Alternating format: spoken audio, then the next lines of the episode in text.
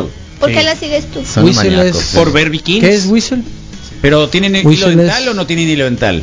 Castor. Super dental, es a lo No, que se pues, refiere no, la... pues. ¿O es la- hilo la- dental la- o es la- hilo no es hilo dental? Pues es hilo dental, pues la mayoría de ellos y más piezas de baño, ¿no? ¿Piezas de baño? Sí, de traje de baño. ¿Cómo se llama? Wicked, Wicked. Whistle. Ok. Bueno, que ustedes ya saben que los lunes ya retomamos de un tiempito para acá, desde no, la semana antepasada ya la posibilidad de seguir conversando con los colegas de Verificovid que siempre nos hacen el favor de eh, actualizarnos con la información, sobre todo en términos de la pandemia. Hoy estamos subiendo esta llamada tercera ola. Hay información al respecto, sí, hay cosas, está la delta, la alfa, la la beta, un montón de variedades, la vacunación, bueno, un montón de situaciones. Y agradecemos un montón a Juan Manuel Solís de Verificovid, comunicador, periodista, editor también de varios portales informativos. eh, y que ahora, pues eh, con Verificovid hace un extraordinario trabajo de informarnos con hechos y no con rumores sobre el tema de la pandemia. Juan Manuel, bienvenido nuevamente. Hola Carlos, buenos días, ¿cómo están? Muy bien, acá este digo viendo un poco cómo va el panorama nuestro, cómo va también el semáforo, el semáforo epidemiológico y sobre todo para pues para seguir eh, dando cuenta de lo que ocurre con la pandemia, principalmente en Sonora y en el país, eh, Juan Manuel.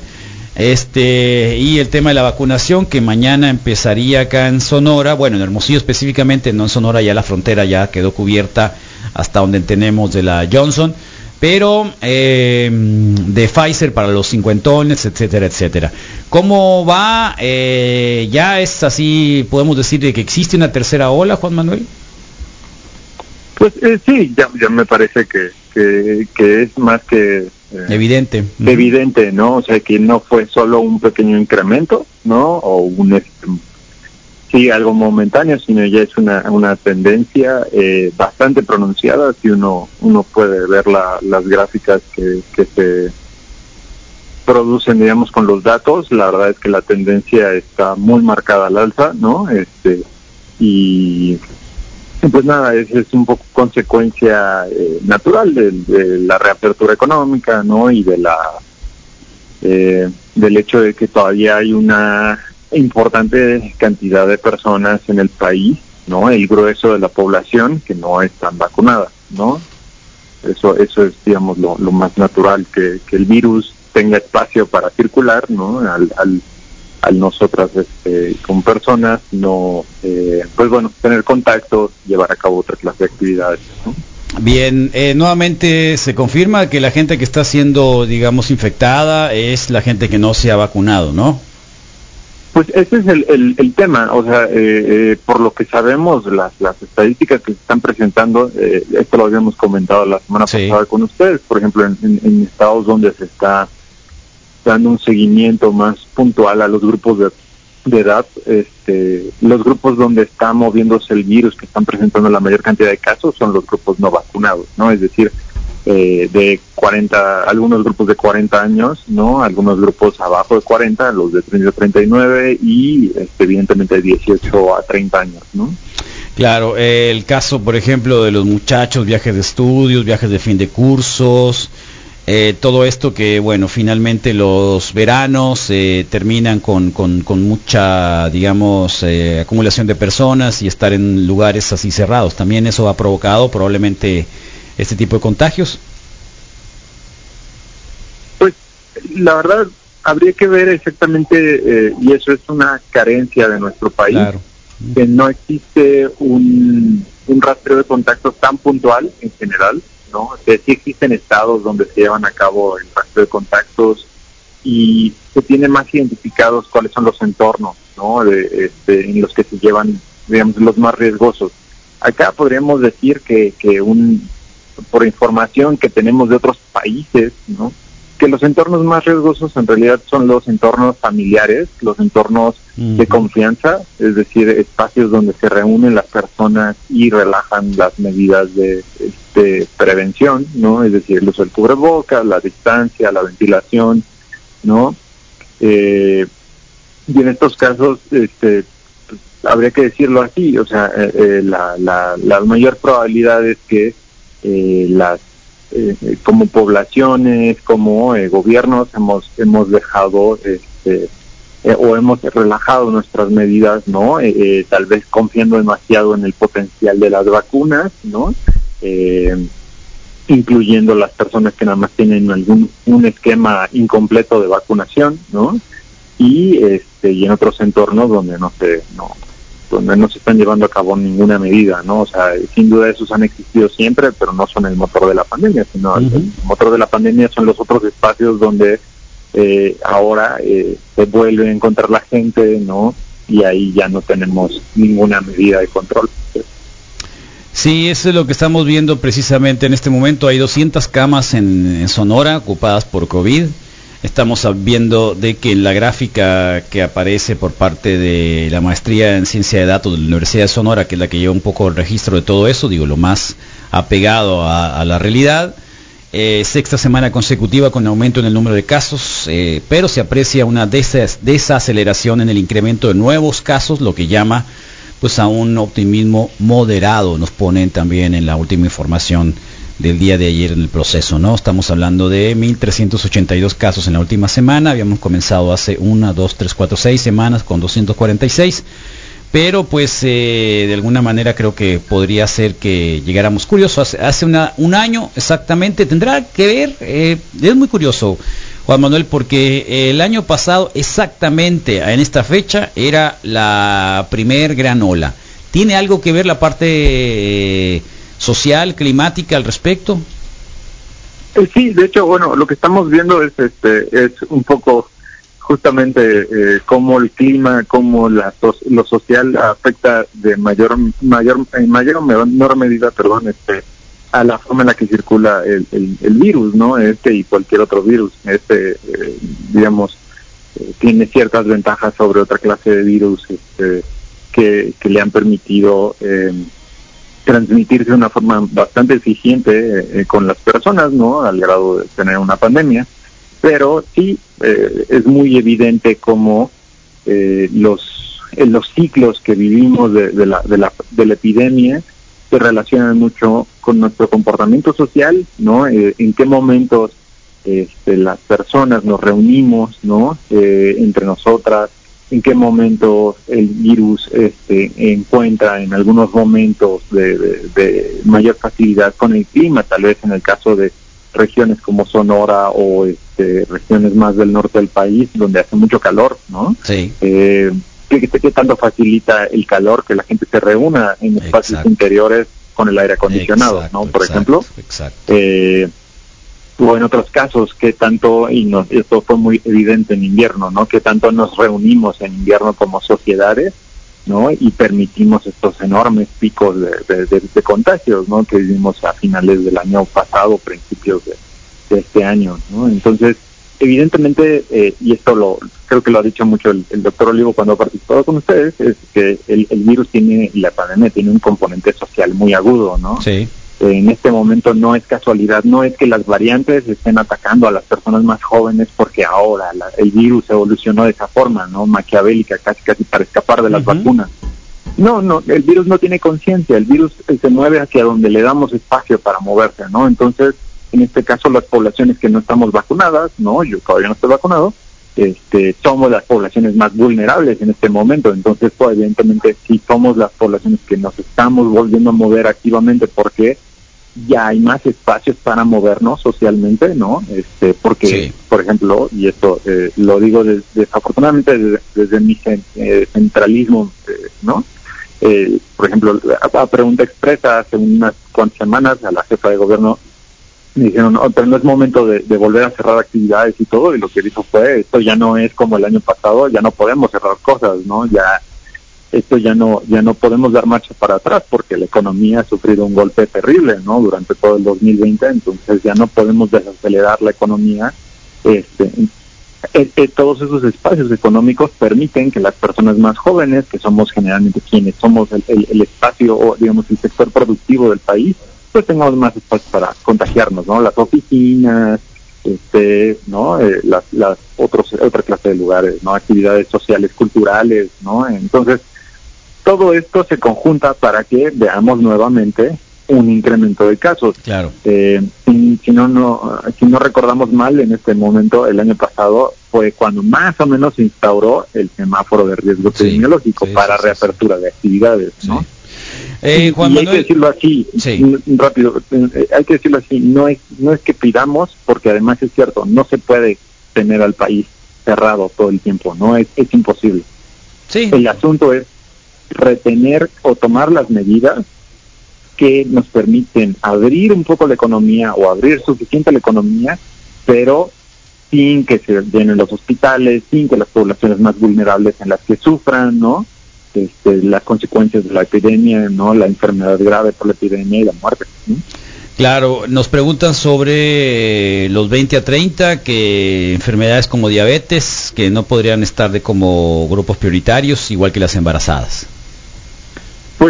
Pues eh, es, es- es- la verdad es, una gran pregunta. En general, eh, por lo que se sabe, o sea, sí las las personas con comorbilidades, independientemente del grupo de edad, pueden tener un factor, pueden, son un factor de riesgo adicional, ¿no? Entonces, habría que ver si en este caso, con el con el movimiento o con el avance de la, de la vacunación hacia los grupos de 30 años, ¿no? Este, se puede priorizar un poco más a las personas que tienen eh, estas enfermedades, ¿no? Hipertensión, diabetes, obesidad, sobre todo, ¿no? El tabaquismo, las personas que fuman también están, Claro. están ciertamente en riesgo, ¿no? Entonces, eh, ha sido un poco lento, esta es la crítica que podemos hacer a la estrategia federal, ¿no? Eh, ha sido lenta en su forma de, de cambiar en su reacción, ¿no? Para priorizar no solamente a ciertos grupos, como es el caso de las mujeres embarazadas, sino este para socializar mejor las medidas de ventilación de espacios, ¿no? Hay una, Eh, hay de- una cosa ahí, Juan Manuel, que, que- disculpa que te interrumpa. Eh, Macías, No, no te este doctor Alejandro Macías, habla, tuiteó hace unas, unas horas sobre un estudio que se hizo, no sé si sea factible de hablarlo al respecto, porque ustedes corroboran muy bien esas cosas, de que entre hay una transmisión aérea del SARS-CoV-2 entre dos personas que visitaron el mismo baño con 40 minutos de diferencia. Eh, y la conclusión dice eh, que el rastreo de contactos y consecuencias genómica del virus, el baño estaba mal ventilado debido a una mala, un funcionamiento del escape de aire. ¿Cómo es tan importante la ventilación en cualquiera de los, de los, de los casos? Sí, aquí, por ejemplo, eh, quiero, no, no conozco el estudio, ah, lo vamos a checar, me parece muy interesante el caso, pero no, no se me hace raro, ¿por qué lo digo? Porque ya sabemos, por ejemplo, que la ventilación, para bien y para mal, puede ser un factor de, de- de- o sea, un factor para ayudarnos a controlar la, la- y con los contagios, pero al mismo tiempo, si no está bien diseñada, si es una ventilación eh, que no ingresa suficiente aire limpio, no es decir, aire del exterior, puede ser un, un factor de riesgo. Por ejemplo, se sabe de casos de contagios entre cuartos de hoteles en los que compartían ventilaciones. Esto porque el virus pasaba del- de, un, de, uno, de un cuarto al otro sin que hubiera suficiente refresco de aire, ¿no? Claro. Entonces, eh, eh, este caso que, que relata el doctor Macías suena, suena muy, o sea, no digo coherente, porque muy difícil entenderlo de esta forma, Sí, sí, sí. pero sí suena factible. Ahora, lo que lo que les iba a decir es justamente esta parte eh, eh, es una crítica que se tiene que hacer y que y que el gobierno federal tiene debería de, de- de tener como más eh, debería de cambiar ya sus lineamientos de reapertura de espacios. O sea, eh, una cosa que ha permitido en cierta medida eh, mejorar las condiciones en muchos estados del país ha sido que han obligado, por ejemplo, a muchas actividades a irse al aire libre, Claro, ¿no? claro. así a es. los restaurantes, Sí. tomar las banquetas de algunos lugares o un espacio donde generalmente están los coches, que es espacio muerto en general, eh, ¿no? Y esto ha permitido que las personas puedan convivir ma- con mayor seguridad, ¿no?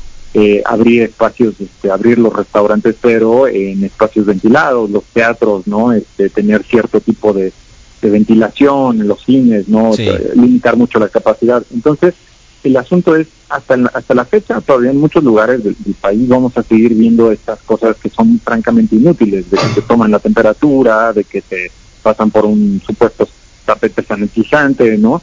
Pero, y la pregunta es, o sea, la gente se pregunta por qué seguimos haciendo estas cosas. Claro. Cuando realmente no son efectivas. Tendrían ¿no? que cambiar Y ya los porque lineamientos. de Sí. reapertura nos obligan, les obligan a los negocios a hacer estas cosas, ¿no? Realmente, en lugar claro. de... Claro. ¿Qué, perdón? Sí, sí, realmente cambiaron lineamientos, eso de la temperatura pues ya vemos que no ha sido tan tan efectivo Sí. ni tampoco los eh, los eh, tapetes sanitizantes, sino más bien es entrar en lugares airados, ¿no? Que, que donde circule el aire.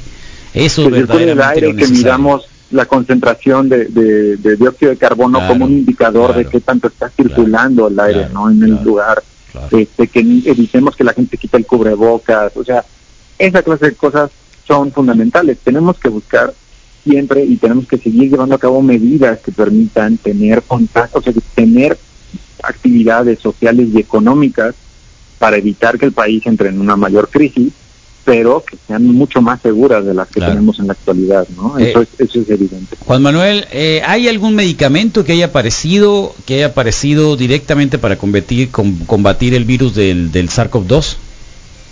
Eh, no, bueno, eh, justamente hace unas par de semanas, un poco más de tiempo, Sí. hacíamos un recuento de, de, de este tema. Eh, eh, a diferencia, y esto es una cosa que a muchas personas no les gusta hablar de, de la epidemia de la influenza, eh, de la influenza Sí. de 2019, Ajá. eh, cuan- en- con la epidemia de la influenza de 2019, de 2009, perdón, hubo un, un este Tamiflu, ¿no? eh, un descubrimiento relativamente temprano de, Sí. de, del- de un antiviral, Sí. ¿no? Sí. Esto permite, francamente, un mucho mejor control de la epidemia. ¿no? Exacto. Entonces, eh, esto es algo que nos ha faltado hasta la fecha con el SARS-CoV-2, Sí. ¿no?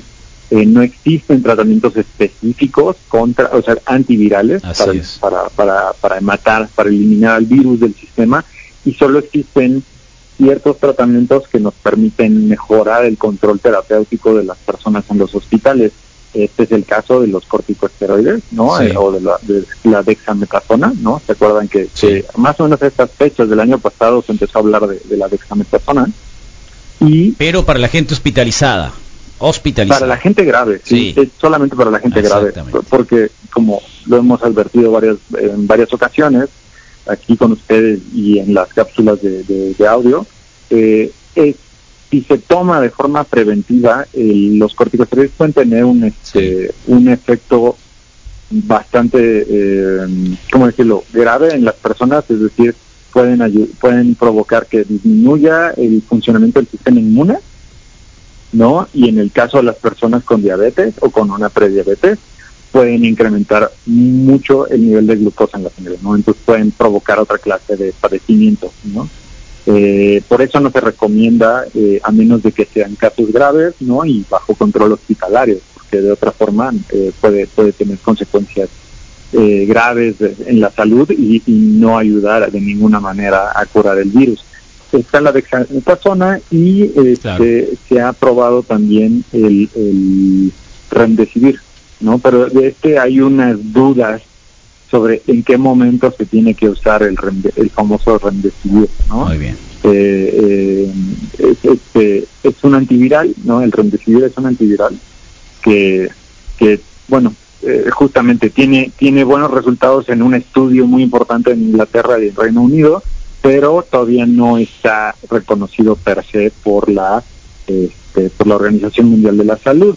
Y recientemente se ha conocido que en ciertos casos, cuando las personas por sí mismas no reaccionan, es decir, su sistema inmune no produce anticuerpos específicos contra el virus, eh, un conjunto, una combinación de, de dos anticuerpos monoclonales, ¿qué son los anticuerpos monoclonales? Son anticuerpos sintéticos.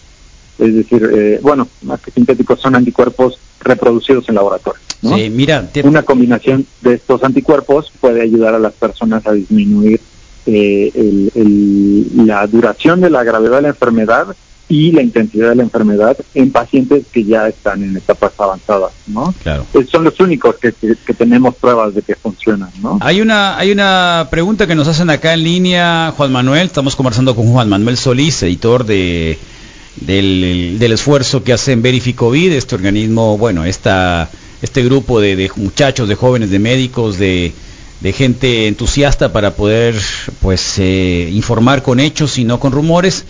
Eh, nos platican sobre una, mujer que está embarazada, tengo ocho horas de trabajo en la oficina, no me dejaron irme a vacunar, dicen, eh, así que tuve que tomar un día de vacaciones para que pudiera irme a vacunar. Supone que es un derecho, ¿eso tendría que ser en la Comisión Nacional de Derechos Humanos o en la Secretaría del Trabajo? ¿Dónde?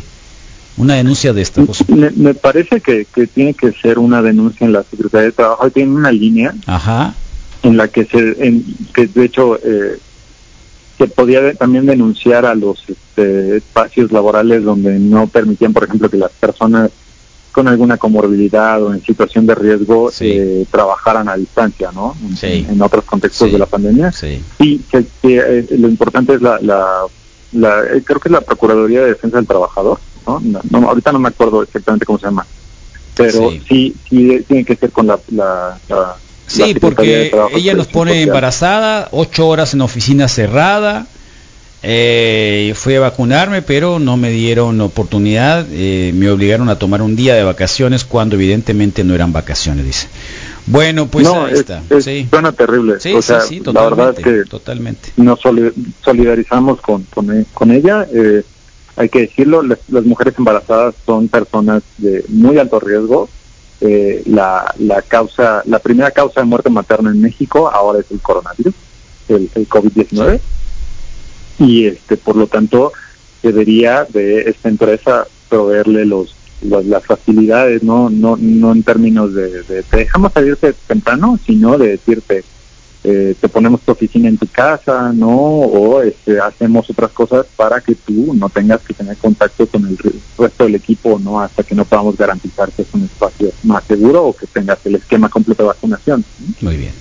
Muy bien, Juan Manuel, pues agradecerte como siempre un montón, eh, invitar a la gente acá que nos escucha que también los visiten en la página verificovid.mx, están en todas las plataformas, está en la, en la web y acá en la radio lo escuchan también en la pauta que tenemos con las cápsulas. Muchas gracias Juan, Juan Manuel.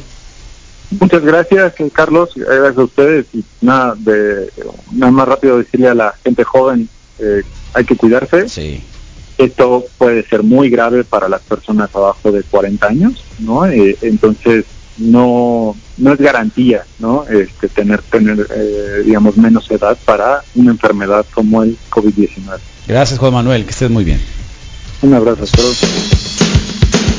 Bueno, va a ser nuestro mantra el día de hoy, un poco de musiquita, ¿eh? ¿qué les parece?